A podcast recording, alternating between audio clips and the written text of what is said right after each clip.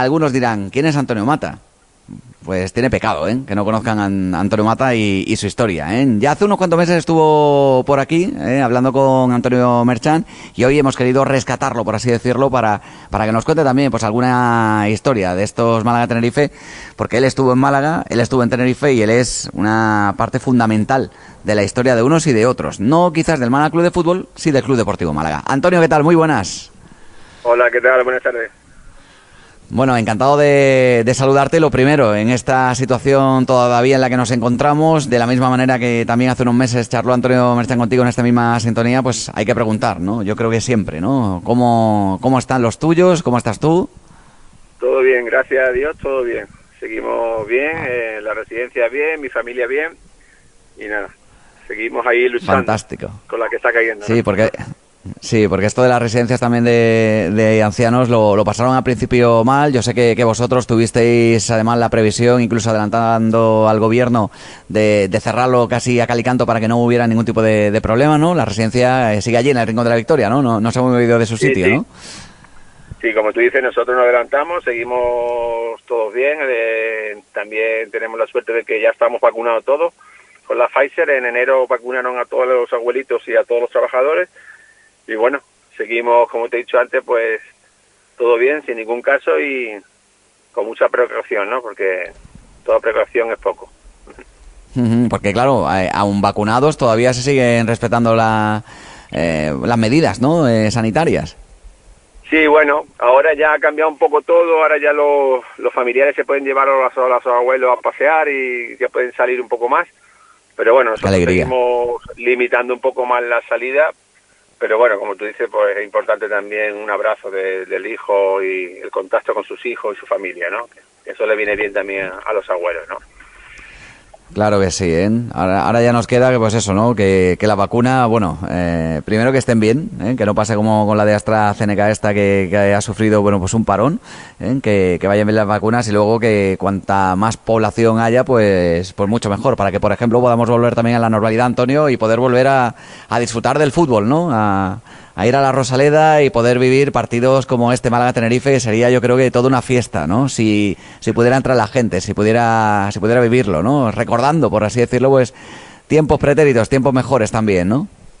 Hombre, ojalá, ojalá, yo creo que tiene que volver toda la normalidad, como tú dices, a llenarse los campos, a que los jugadores noten esa afición, noten eso, ese empuje que, que siempre hacen los, que son los aficionados y que los aficionados disfruten del buen fútbol, ¿no? Eso es lo, lo más importante, que todo vuelva a, ser normal y, y, que podamos salir y disfrutar de, también con la familia y saludar a los amigos y, y a todos los compañeros, ¿no? Oye, ¿qué, eh, ¿qué daría Antonio Mata por volver otra vez a, pisar un césped y, poder jugar? Joder. Hombre, daría, daría mucho, ¿no? Hombre, decimos que ya tengo 52 años, ya mi ciclo ha pasado, pero bueno, yo creo que el futbolista sigue siendo futbolista toda la vida, ¿no? Hombre, sí. no estoy en condiciones ya para volver, pero pero bueno, me, me gusta, como dice, el ambiente y, y todo lo que rodea el fútbol, que, que gracias a Dios a mí me ha dado mucho, ¿no? Y, y a la vez muy mm. bonito, ¿no? Yo daría un par de canas.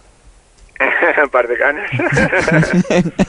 bueno, creo que soy realista, ¿no? Yo creo que son ciclos que uno pasa, ¿no? La edad, hombre, o sea, decimos que aquí no le gustaría, sobre todo en estos tiempos, ¿no? En estos tiempos volver, que, el fútbol ha cambiado muchísimo, hay mucho más nivel, eh, se disfruta mucho más, las televisiones están siempre encima, y yo creo que el fútbol se ve diferente a como antes era, ¿no? Antes para ver un partido en Canal Plus, tenía que ser uno pasaba cinco meses y no televisaba un partido, ¿no? Ahora ya televisan todos los partidos por todos los canales y, eso también es una alegría para la gente que no puede ir a, los estadios y eso, ¿no? Sí, bueno, y más en estos tiempos es verdad, ¿no? Que, no se puede, porque imagínate hace 20 años, por ejemplo, que hubiera pasado algo similar y no se pudieran ver todo, todos los partidos. Sería, sería vamos, una muerte anunciada del, del, fútbol. No, hombre, mm. sí, sí, hubiera sido una locura también, eso está clarísimo. Está claro de que... De que si hubiera pasado eso hace 20 años, bueno, tampoco te lo imaginas tampoco, ¿no? Que podía haber pasado esto tan rápido, ¿no? Creo que, que ha sido ha sido algo imprevisto y, bueno, eh, tenemos que levantarnos y seguir y, bueno, esperemos que todo vuelva a la, a normalidad lo antes posible, ¿no? Sí, lo único que es verdad que el fútbol ha cambiado eh, en cuanto al aspecto mediático, por así decirlo, pero también ha perdido un poquito de esencia, ¿no? Y yo cada vez que hablo con, con alguno de los que ya estéis retirados, de los que jugasteis el fútbol en los 80, en los 90, eh, a principios de siglo incluso, eh, y, y, el fútbol como que cambia, ¿no? Ahora es verdad que los futbolistas tienen que vivir en una burbuja, pero también se hace raro, ¿no? Sí, antes éramos mucho más, es verdad que el futbolista era un poco más reservado, no, la verdad que el tema mediático pues ahora es un problema, ¿no? Eh, sobre todo los grandes equipos, los grandes jugadores, porque mm, le sigue mucha gente y bueno, y, hay que tener mucho cuidado con las cosas que se hacen, ¿no? Antes era más discreto todo y pero vivíamos para el fútbol, ¿no? Y disfrutábamos de, de lo que nos daba el fútbol y lo que hay que tener la cabeza bien bien asentada y, bueno y disfrutar del fútbol y, y, del deporte no y yo creo que eso ahora mismo es lo más importante que el futbolista se sienta futbolista ante todo no Bueno, tú disfrutaste, ¿no? Eh, insisto, era otra época, pero, pero vamos, pasaste unos buenos años ahí en la en la élite. Quizás te faltó alguno más en el Málaga, ¿verdad? Pero claro, la situación no, no estaba para demasiados dispendios aquí en, en la Costa del Sol, ¿eh? con aquel Club Deportivo Málaga. Hombre, me hubiera encantado, me hubiera encantado haber triunfado aquí en Málaga, ¿no? Yo me crié como futbolísticamente aquí en el, en el Málaga, primero en el Jubal y luego en el Málaga, y luego el, debuté aquí en Málaga, estuve cuatro años, cuatro años, ¿no? Desgraciadamente las circunstancias eran otras, eh, eh, siempre estábamos ahí con, con el agua en el cuello, que si subíamos, que si bajábamos, que si subíamos, que si bajábamos, la situación era muy delicada y bueno, tuve que irme a, a Tenerife, donde donde encontré un sitio maravilloso donde formé una familia y, y bueno, y, y futbolísticamente pues me disfruté mucho del fútbol donde conseguimos eh, cosas importantes hasta llegar a semifinales de UEFA y, y, bueno, yo creo que fuimos un equipo muy respetado no solo en España sino en Europa, ¿no? Donde jugábamos un gran fútbol y donde el Tenerife eh, eh, había jugadores muy importantes, ¿no? Y eso al final pues fue lo que disfruté y, y verdad que se echa de menos, ¿no? Pero bueno, como te he dicho antes, me hubiera gustado también haber triunfado en el Málaga, haber hecho más, más cosas con el Málaga y haber, haber disfrutado y haber tenido otros objetivos eh, eh, con este Málaga, ¿no? Fíjate eh, que la historia se puede decir que es cíclica porque uno se encuentra, por ejemplo, pues que el, aquel extinto Club Deportivo Málaga, a mí me pilló de, de, de muy jovencito, pero, pero claro, eh, tenía muchos problemas económicos, se debía a muchos jugadores eh, dinero, eh, teníamos una, una, deuda que era impagable y, y, por eso pues pasó lo que pasó eh, y casi casi que caemos en la misma situación este en estos últimos años, ¿eh? con una mala gestión presidencial y a partir de ahí se va todo al garete, descenso y otra vez problemas económicos. Qué lástima, ¿eh? que lo que no se repitan sean los buenos ciclos, con tanta frecuencia como, como, los malos. ¿eh? De de verdad que sí, que el Málaga tuvo, luego tuvo un ciclo muy bueno, los años buenos que llegaron a Europa y todo, y ahora ha vuelto a, a lo, al antiguo Málaga, ¿no? Esperemos que, que, al final se pueda solucionar todo, ¿no? Que vuelva... Creo que Málaga tiene una ciudad para, para estar, como te he dicho, en los cinco o seis primeros, eh, para estar peleando por otras cosas como pelearon en su momento. Y bueno, está clarísimo que la gestión es muy importante, la gestión, eh, gestionar bien un club, donde hay que tener jugadores buenos, donde aprovechar la cantera, donde hay muchos jugadores también con muchas posibilidades para, para debutar en el primer equipo. Ahora sí se está viendo este año, ¿no? De que, de que se está tirando mucho más de la cantera que otros años. Pero creo que la gestión es la base de, de todo equipo, ¿no? Eh, al Tenerife le ha pasado lo mismo también, ha tenido muchos problemas también económicos y, y al final te metes ahí y te metes en una dinámica que luego al final eh, eh, provocar esta la situación que estás, ¿no? Desde luego, ¿eh? con un poquito de sentido común yo creo que las cosas se pueden hacer eh, muy bien y evidentemente, eh, y más en estos tiempos, pero yo creo que habría que hacerlo siempre por decreto, apostar por, por la cantera, porque al final pues da réditos. Si no son deportivos, son económicos, que en tu caso, por ejemplo, llegaron a salvar al Club Deportivo Málaga, que yo sé que eh, así parece, digamos, Antonio Mata salvó al, al Málaga, pero realmente es que es así, Antonio. O sea, es que no, no hay que ponerle peros al olmo ni adornarlo de otra manera. Es que fue así, ¿no? Porque, la historia dice que, tú acababas contrato y que el Tenerife pagó dinero por ti. me quedaba un año más y, y la opción para que no desapareciera el Málaga es irme al Tenerife o al Sevilla, prácticamente. Yo lo tenía más hecho con el Sevilla que con el Tenerife y al final el Sevilla fue el que apostó, el que puso el dinero y, y me tuve que ir, ¿no? Eh, con lo que decíamos antes, ¿no? Yo creo que esos años atrás el Málaga sacaban todos los años cuatro o cinco jugadores de la cantera y eso, creas que no, fue muy importante, ¿no? Para el fútbol malagueño eh, y, y se aprovechó mucho la cantera tuvieron que irse muchos jugadores fuera, pues como tú dices, pues tuve la, suerte de irme a un gran club donde disfruté mucho, que fue en este caso el Tenerife.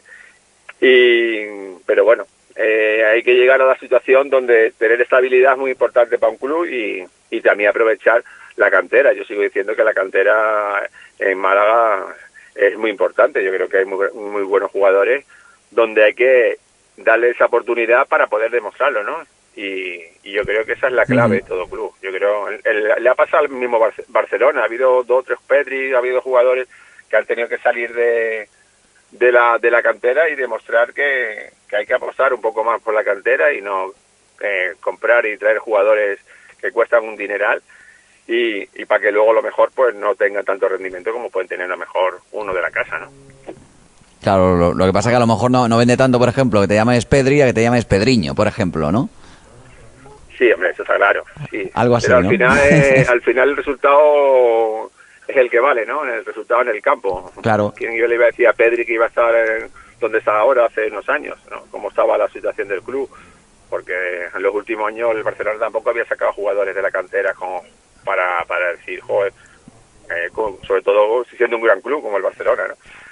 Pero bueno, yo creo que lo que te digo, la gestión es muy importante, también se ha probado, hemos probado también que en el Barcelona la gestión ha sido nefasta y mala y al final eh, eh pero ellos tienen muy buenos jugadores. Eh, no es lo mismo el presupuesto que puede tener Barcelona que puede tener cualquier equipo eh, pequeño, ¿no? Está claro, y, estos pequeños pues son los que tienen que tirar muchísimo más, evidentemente, de, la cantera y en, estos tiempos. Y el Málaga la verdad es que lo está haciendo, ¿eh? porque hay pues un montón de jugadores, ¿eh? algunos que ya se han ganado el dorsal de la primera plantilla, otros que están camino de ello, pero al final se siguen sacando, ya sean jugadores del filial, juveniles. Eh, Antonio, ¿tú sigues al Málaga con, regularidad? No, de verdad te digo la verdad que no, no sigo mucho, estoy un poco desconectado del fútbol. Tenía a mi hijo mayor que jugaba al fútbol en el, en el rincón y en el tiro pichón y bueno, dejo el fútbol y, y, ahora estoy un poco con el otro hijo pequeño que juega al baloncesto, que juega al básquet aquí en, en Nova School, aquí en el Rincón de la Victoria. Sí. Y estoy un poco desconectado. El otro día hablaba con un compañero, bueno, el otro día hablaba con un compañero, no, hablaba con, con Ramis y con César, de, y le estaba comentando eso, de que estaba un poco desconectada que, y que veo muy pocos partidos de fútbol. Tampoco pues la situación que, yo creo que, estamos viviendo, pues eh, eh, tampoco acompaña mucho, ¿no? pero bueno. Ya, es, cierto, además, ver, ver, partidos así sin público, la verdad es que eh, es, un poco, es un poco extraño. La esencia del fútbol en sí, ¿no? Y yo creo que no es lo mismo ver un partido en la tele que verlo en, en, el campo, ¿no? O decimos que en el campo se disfruta mucho más y la gente eh, lo vive. Yo el último partido que vi fue en la Rosaleda, fue un, un Málaga-Tenerife, por eso te digo yo. Mira si que fue hace dos años por ahí, o tres. Entonces por eso te digo que... El, el tiempo pasa muy rápido y, y pueden pasar de todo, ¿no? Sí. Pues fíjate que hay, por ejemplo, un jugador en el, en el Mala que yo creo que también, a ver, que no, no tiene tus características ni nada por el estilo, pero igual, también ha jugado de central, ha jugado de, medio centro, está siendo, además saliendo de la cantera también, está siendo uno de esos futbolistas eh, que de alguna manera, bueno, bueno se podría reflejar en ese espíritu, ¿no? De, de Antonio Mati y compañía, ¿no? Como es Luis Muñoz, por ejemplo, ¿no? Que además es uno de los capitanes del, del equipo y que se está inflando a, ahora a marcar goles en una posición que evidentemente no es para, no es para ello, ¿no? Pero, pero bueno, pues eh, es verdad que, en fin, que hay que seguir apostando por esta serie de, futbolistas y por esta serie de, jugadores que además luego han seguido también tu, tu propio ejemplo. Eh, jugadores que además han salvado luego al club. Pues los Isco, Ontiveros, los Samus, en fin, que, estamos en una época en la que además yo creo que hay que recordar de dónde venimos o, qué es lo que sufrimos para algunos repetir los errores los errores pasados, ¿no? Antonio, quería hablar también contigo precisamente por eso, ¿no? Por el mala de Tenerife de esta de este fin de semana de este domingo, pero por un día en concreto, porque hoy 18 de marzo creo recordar, si no tengo mal, ¿eh? el dato que hace 24 años, sí que es verdad que el tiempo pasa deprisa, marcaste un soberano gol en Dinamarca. Pues sí, Sí, hoy hace 24 años que, metí el gol contra,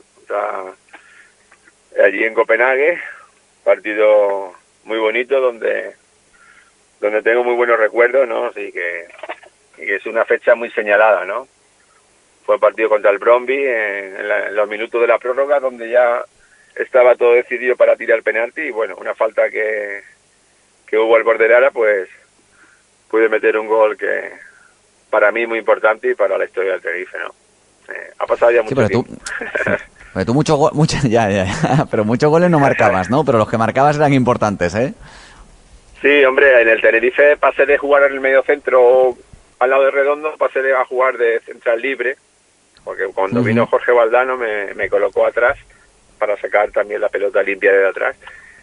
Y bueno, tuve tuve pocas posibilidades no para llegar a como en el Málaga. En el Málaga pues como tú dices jugué en varias posiciones jugué en el medio campo jugué por el, por banda derecha jugué de media punta jugué de todas las posiciones de central jugué todas las posiciones que, el entrenador pues tuve la suerte de que podía adaptarme a esas posiciones no en el Tenerife no fue así el Tenerife fue radical no me fui me pusieron el número 5 atrás y, y desde, atrás pues eh, hay poca posibilidad de hacer gol si no es en un corre o en una falta como fue en este caso, ¿no?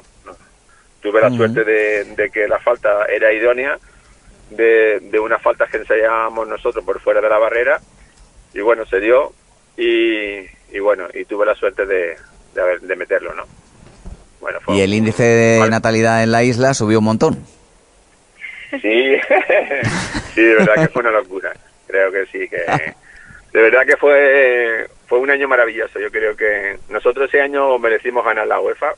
Perdimos contra el Schalke 04, que fue nuestro verdugo en las semifinales y que luego la final la ganó. Pero haciendo un partido regular en la isla, luego en, allí en, en Alemania eh, se lo pusimos muy difícil y estuvimos a punto también de empatar la eliminatoria, que al final no pudo ser, ¿no? Pero creo que este año, ese año hubiera sido, nosotros hubiéramos sido los los ganadores, ¿no? Creo que nos lo merecimos porque realizamos un, realizamos una temporada buenísima y aparte en Europa nos respetaban mucho, ¿no? Eliminaban mucho con un equipo importante, como fue en el caso también de la Juventus, fue en algunos casos de equipos muy buenos, ¿no? Y, y bueno, lo como te digo, pues pasa el tiempo demasiado rápido. bueno, pero lo, lo disfrutaste, que es de, de lo que se trata también, ¿no? Sí, no, no, aquello fue increíble. Nosotros cuando llegamos a la isla fue alucinante. Yo en mi vida había visto un recibimiento como el, que vivimos en la isla, ¿no? Eh, eh, llegamos al aeropuerto y lo que era el aeropuerto de los rodeos estaba lleno, todo, era todo... Parecíamos que habíamos ganado la, la Champions League, ¿no? Eh, y pero la gente se volcó mucho creo que es la, la base, ¿no? La base de un, de un equipo está también la afición, ¿no? Yo creo que la afición y lo que le den. Creo que nosotros no, hicimos un equipo donde la gente que, que estaba en el equipo estaba muy identificado con la isla y eso fue fue la clave. Fue la clave de que era un equipo muy comprometido, donde éramos muy campechanos, donde eh, nos parábamos con la afición como si fueran parte de nuestro grupo y, yo creo que esa fue la clave, ¿no? creo la clave para, para conseguir lo que conseguimos en aquellos tiempos, ¿no? También, teníamos un entrenador, teníamos un, entrenador de, primer nivel que fue Joe Heike, ¿no? Que, ya lo ha demostrado en el Real Madrid, lo ha demostrado en el Mayer, ¿no?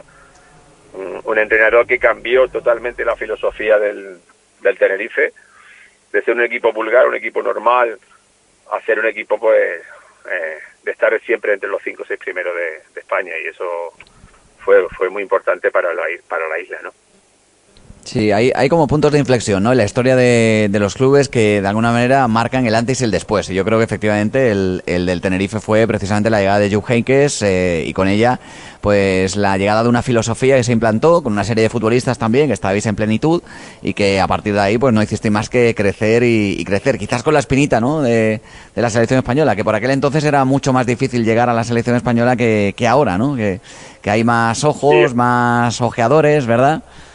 Hombre, de todas formas yo tuve no tuve la suerte en, en, aquel tiempo donde nosotros donde yo paraba la pelota atrás y jugábamos como te he dicho antes como que jugábamos al fútbol desde atrás eh, la, la, la, selección española tenía a Javier Clemente es un gran técnico ya. pero otra forma de ver el fútbol no entonces bueno le encantaban los centrales Antonio ¿eh? porque de, llegó a alinear a siete centrales en un partido del ¿no? mundial sí Decía eso, Antonio, ¿no? Que, que, que, eso, que creo que en un mundial, pues no sé a cuánto, jugó con cinco defensas, de ellos tres centrales, luego un doble pivote en el centro del campo, después otro central como media punta. Bueno. Es totalmente diferente al fútbol que, que en aquel momento realizaba el Tenerife, que realizaban algunos equipos de, que jugaban muy bien, ¿no? El mismo Zaragoza, sí. Zaragoza jugaba bien al fútbol también. También, y, también. Pero bueno, ya está. Eh, son etapas que uno vive y ya está. Yo creo que que bueno, no, no me reprocho nada, y no le reprocho a nadie. Eh, tuve la suerte de disfrutar muchos, muchos, muchos años al fútbol, que nunca pensé que, que, podía, que podía llegar de esa forma. Y luego, como te he dicho antes, juntar la, el equipo que juntamos en aquella época del Tenerife, que son nombres como Fernando Redondo, como Pisi, como yo, eh, Chano, como Felipe, como Juan L. Te puedo empezar a describir jugadores que, sí, que fueron sí, jugadores eh, en España de lo mejor, ¿no? Y, y sí, eso sí, al final, verdad, los jugadores eh, buenos uh hace que los equipos sean buenos. También que con tenía un toque una de cantera, de que también hay jugadores, jugadores con, con, cantera, que yo sigo diciendo que la cantera es muy importante para el fútbol, ¿no? No, pero sí que, sí que es verdad, ¿eh? que era, era un equipazo, ¿eh? y esa mezcla evidentemente de, de futbolistas fue la que determinó que, que, bueno, pues que al final el Tenerife llegase hasta donde, donde llegó, ¿no? Eh, lástima que se acabara ese proyecto porque, insisto, era, era muy bonito, pero bueno, son ciclos, ¿no? Los que hay en el mundo del sí. fútbol y el del Tenerife pues te pilló de pleno, ¿eh? y, y, el del Málaga, sin embargo, pues todo, todo lo contrario, ¿no? Pero, bueno, pero, pero bueno, yo creo son que las también, cosas. Eh, yo creo que el Tenerife y el Málaga han llevado eh, más o menos a la paz todo lo que lo que mueve, ¿no? Yo creo que son muy parecidos los dos equipos, los equipos donde vivieron épocas de segunda, épocas de primera, épocas muy buenas uh -huh. y ahora están viviendo épocas de segunda, pues con problemas, pero yo creo que son sí. equipos muy muy parecidos, ¿no? Es verdad que tú dices como me hubiera gustado haber triunfado aquí en Málaga, porque porque es mi ciudad, ¿no? Es donde yo futbolísticamente me, me hice, ¿no? Pero pero bueno, no, pudo ser. Y bueno, tuve la suerte de que, como te he dicho antes, pues que me, en, en Tenerife tuve la oportunidad, ¿no? Pero yo sigo diciendo de que, de que son equipos muy, muy, muy parecidos porque he vivido los dos, ¿no? Y creo que, que por suerte, por desgracia, eh, a veces se hacen las cosas muy bien y a veces se hacen las cosas muy mal. Entonces hay que ser un poquito más regulares y, y constante y, y lo te he dicho, el mismo Sevilla, el mismo Betis, ahí son equipos con la misma eh, de la misma ciudad, de la misma categoría y de la misma afición que puede tener el Málaga. Ahora, con las cosas bien hechas. Entonces yo creo que si el Málaga, claro. si en el Málaga se hiciera bien las cosas, se apostara por bien y se hiciera una buena planificación, eh, tendríamos que estar entre los 7 8 primeros de, de España y eso es claro. Pues ojalá que se haga, ¿eh? Y ojalá que el que venga a dirigir los designios del, del Málaga al final termine consiguiéndolo, ya digo, con un poquito de sentido común y evidentemente el, el, el, dinero y una buena gestión, pues se pueden conseguir cosas como las que consiguió en su día el Tenerife o las que consiguió también en su día el, el Málaga. Madre mía, estoy viendo las plantillas de aquellos años, Antonio, mientras hablo contigo, y es que es tremenda, ¿eh? La del Tenerife, ¿eh? Es que tenía ahí a Chemo del Solar, a, a Pizzi, a Quique Estebranz, que, que sí, que hay algunos que dirán Felipe Miñambres, por ejemplo. Aguilera, claro, muchos son... César Gómez, teníamos sí. los porteros teníamos Agustín, teníamos Ojeda, teníamos no no jugadores Diego Latorre, eh, claro, Macay, Pierre, Macay también, eh, Ezequiel Castillo, uh -huh. Derticia eh, también estuvo por ahí creo, ¿no? El Pelado estuvo también, Derticia también estuvo también. Sí, sí, no, no, eh, Chocanovic también, eh, Meocodro también, que por ahí han pasado jugadores pero se hacían muy bien. Yo te digo que la planificación se hacía muy bien. Todos los años renovaban uno, dos o tres jugadores en cada posición uh -huh. que ya estaban ya en el momento ya de caducar, ¿no? Entonces eso fue muy bien todo. hubo un momento ya que ya se volvió, se, se volvió un poco la cosa loca, empezaron a comprar jugadores que no hacían falta. Eh, y entonces ahí ya fue un poco, el equipo ya desarmó. Eh, eh, los entrenadores pasó lo mismo, se apostó por Víctor Fernández, un gran entrenador también, que viene del Zaragoza, de hacer un fútbol impresionante y que para mí era muy buena persona y muy buen entrenador. Pero duró poco, no no no le no tuvieron no le dieron esa confianza, pasó lo mismo con Lillo y luego al final cuando empiezas a traer uno, a traer otro, a traer otro, al final se rompe todo eso y, y al final ya no hay yo creo que lo más importante es hacer algo con seguridad y que confíes en lo que haces, ¿no? Y luego darle la confianza al entrenador y a los jugadores para que puedan desarrollarlo, ¿no? Y eso es la clave del éxito. Si tú no le das confianza o no compras a alguien que, que te pueda dar esa confianza, no lo hagas. Espera un poco más y ya listo. listo. Claro. Esa es la base, ¿eh? ¿Y, no quieres ser director deportivo ni nada, Antonio? ¿eh? ¿Volver a la gestión del fútbol o algo así? no, empecé a entrenar en el rincón, en el rincón y aquí un poco eh, con los chavales. Pero bueno, y el fútbol, yo creo que hay mucha gente que opina de fútbol, se creen que saben de fútbol y al final te quieren enseñar a ti, ¿no? Estaba ahí por el amor al arte, porque me gustaba y porque eh, estaba cerca de donde vivía y, y bueno. Pero al final te, te aburre, eh, porque la gente, lo que te digo, la gente te quiere enseñar, te si haces un cambio se enfada contigo, si cambias al otro niño le dice a ver si te meten tres y a ver si tal.